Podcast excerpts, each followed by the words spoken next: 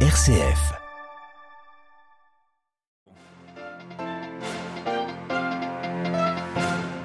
Le mythe de l'éternelle jeunesse dénoncé par le pape François lors de l'audience générale ce matin dans sa catéchèse, le Saint-Père a rappelé l'une des missions des personnes âgées, nous faire accepter la finitude de notre vie. On y revient juste après les titres. Les autorités ukrainiennes préparent les esprits à la chute de Severodonetsk, inlassablement bombardé par l'armée russe. Les troupes ukrainiennes pourraient rejoindre des positions mieux protégées. Le Nigeria, toujours sous le choc après le massacre d'une vingtaine de fidèles dans une église catholique le dimanche de la Pentecôte, nous entendrons le témoignage de Monseigneur Arogundad, l'évêque d'Ondo, diocèse où a eu lieu la tuerie. Les Pakistanais vont passer à la semaine de cinq jours de travail. Le gouvernement espère ainsi réaliser des économies d'électricité de carburant pour faire face à la crise économique. Radio Vatican, le journal, Xavier Sartre. Bonjour, le pape François a donc poursuivi ce matin son cycle de catéchèse sur la vieillesse lors de l'audience générale place Saint-Pierre. Condamnant le mythe de l'éternelle jeunesse, François a abordé l'une des missions des personnes âgées pour le monde, nous apprendre le chemin vers le royaume de Dieu en acceptant la finitude de notre vie. Claire Riobé.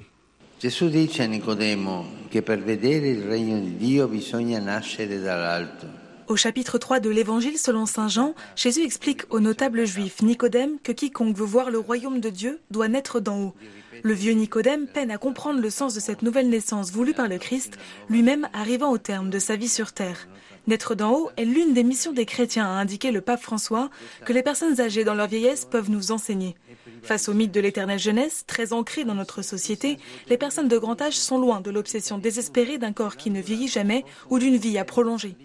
Pourquoi la vieillesse est-elle tant dépréciée à questionner le Saint-Père Parce qu'elle porte en elle-même la preuve irréfutable qui récuse ce mythe de jeunesse éternelle. Notre vie sur Terre, a poursuivi François, est inachevée et en cela elle est une très belle chose. Elle doit donc être vécue comme une initiation et non un accomplissement. C'est pourquoi la naissance d'en haut, à laquelle Jésus invite Nicodème, est en réalité un passage. Cette naissance nous rappelle notre finitude sur la terre et notre destinée finale, cheminer vers le royaume de Dieu. C'est la mission spirituelle et culturelle des personnes âgées aujourd'hui qui, à ce moment particulier de leur vie, nous ouvre à la tendresse de Dieu. I messaggeri della tenerezza, andiamo avanti e guardiamo i vecchi. Grazie. Claire Riobé. Pour plus de précisions, rendez-vous sur notre site internet www.vaticannews.va.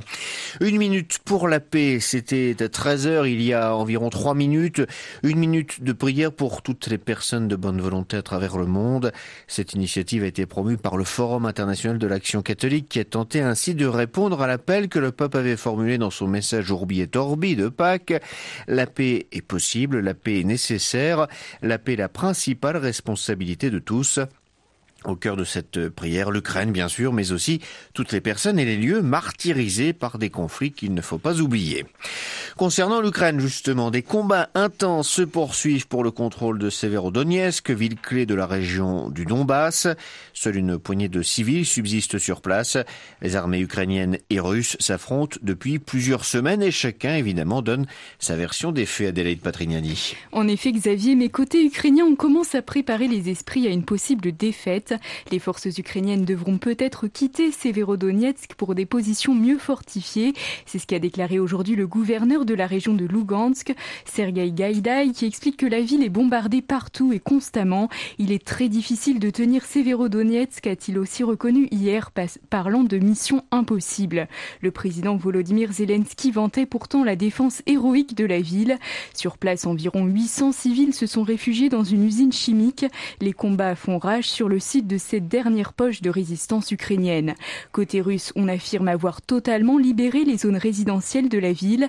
La prise de Severodonetsk serait d'une grande importance pour la Russie, qui contrôlerait alors l'intégralité du bassin minier du Donbass et pourrait accéder à Kramatorsk, grande ville de la région de Donetsk.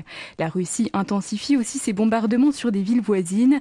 Elle mobilise pour cela toutes ses forces, toutes ses réserves, a prévenu le gouverneur Gaïdaï, qui note un besoin vital d'armes lourdes côté ukrainien. Adélaïde Patrignani. Concernant le blé maintenant, Russie et Turquie discutent des moyens pour permettre l'exportation des céréales ukrainiennes.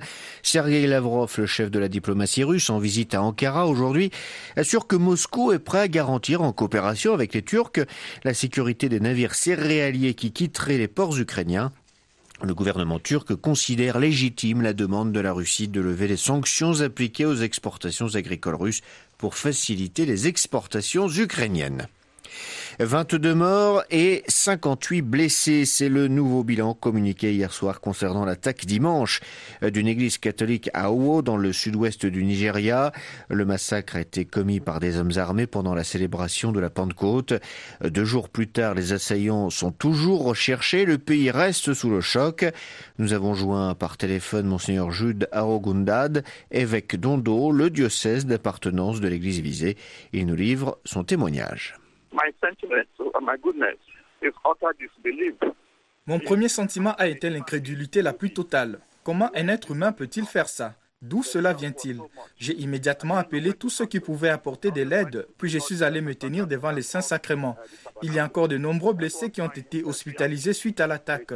Au total, environ 80 à 90 victimes sont maintenant dans un état stable mais beaucoup de personnes sont mortes, mari, femme, enfants, famille entière, y compris les deux parents d'un séminariste du diocèse. J'exprime ma gratitude au pape François pour son télégramme et ses paroles de consolation. Ces moments difficiles ne sont pas nouveaux dans l'histoire de l'Église, mais pour certaines personnes qui pensent vouloir substituer notre bonté avec leur propre mal, elles ne devraient pas oublier que le bien triomphera toujours. Nous surmonterons cela et nous aurons une Église plus forte, une Église meilleure dont tout le monde pourra être fier. Je demande à la communauté internationale d'interpeller les autorités nigérianes pour qu'elles fassent davantage pour la protection de leurs citoyens. Et je demande à tous les fidèles de prier pour que la lumière du Christ brille dans ces ténèbres qui planent sur nous. Des propos recueillis par Bénédicte Mayaki de la rédaction anglophone de Radio Vatican. Dialogue toujours difficile entre la junte malienne et la CDAO, la communauté économique des États d'Afrique de l'Ouest. L'organisation regrette que les militaires maliens n'aient pas attendu la fin des négociations avec elle pour fixer la fin de la transition politique au Mali. Lundi, en effet, la junte s'est donné deux ans pour remettre le pouvoir aux civils, soit en mars 2024. La levée des sanctions contre le Mali sera toutefois étudié samedi lors d'une prochaine réunion de la CDAO. La hausse des denrées alimentaires et des matières premières, en premier lieu desquelles le gaz et le pétrole, a des conséquences sur tous les pays du monde et encore davantage sur les plus pauvres d'entre eux. En Asie, le Sri Lanka affronte de grandes difficultés d'approvisionnement faute de réserves de change. Le Pakistan, sans atteindre son niveau, ce niveau est lui aussi concerné. Alors pour faire face, le gouvernement a décidé de passer à la semaine de travail de cinq jours pour réduire sa consommation d'électricité de carburant. Les précisions d'Emmanuel Derville.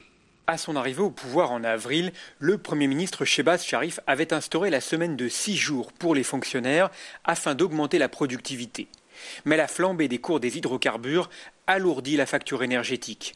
Pire, la vague de chaleur qui déferle sur l'Asie du Sud provoque des hausses de consommation électrique. Or, la plupart des centrales ont besoin de gaz ou de pétrole pour fonctionner. Islamabad veut donc faire des économies d'énergie, d'autant que les réserves de change sont tombées sous le seuil des 10 milliards de dollars fin mai. Le pays a de quoi payer un mois et demi d'importation seulement. Ces dernières années, la Chine a multiplié les chantiers de centrales électriques pour endiguer les pénuries de courant. Problème, elle a surtout construit des centrales thermiques et délaissé les énergies renouvelables. Du coup, le Pakistan reste tributaire des importations d'hydrocarbures et vulnérable à la hausse des cours. New Delhi, Emmanuel Derville pour Radio Vatican. Non, Hong Kong ne devient pas un État policier, affirmation du chef de la police du territoire autonome chinois après le déploiement massif de forces de l'ordre pour empêcher toute commémoration de la répression de Tiananmen, longtemps tolérée par les autorités de la ville. Cette déclaration intervient après l'arrestation le 4 juin de six personnes pour des tentatives présumées de commémoration en public. À chaque jour, son annonce au sommet des Amériques. Hier, la vice-présidente américaine affirmait que le secteur privé allait investir près de 2 milliards de dollars pour soutenir la la création d'emplois en Amérique centrale pour décourager les départs de migrants vers les États-Unis. Aujourd'hui, Washington annonce un plan de 100 millions de dollars pour former un demi-million de professionnels de la santé en Amérique latine. Voilà, c'est la fin de cette édition. Prochain retour de l'actualité en langue française, ce sera à 18h, heure de Rome. D'ici là, une très bonne journée à toutes et à tous.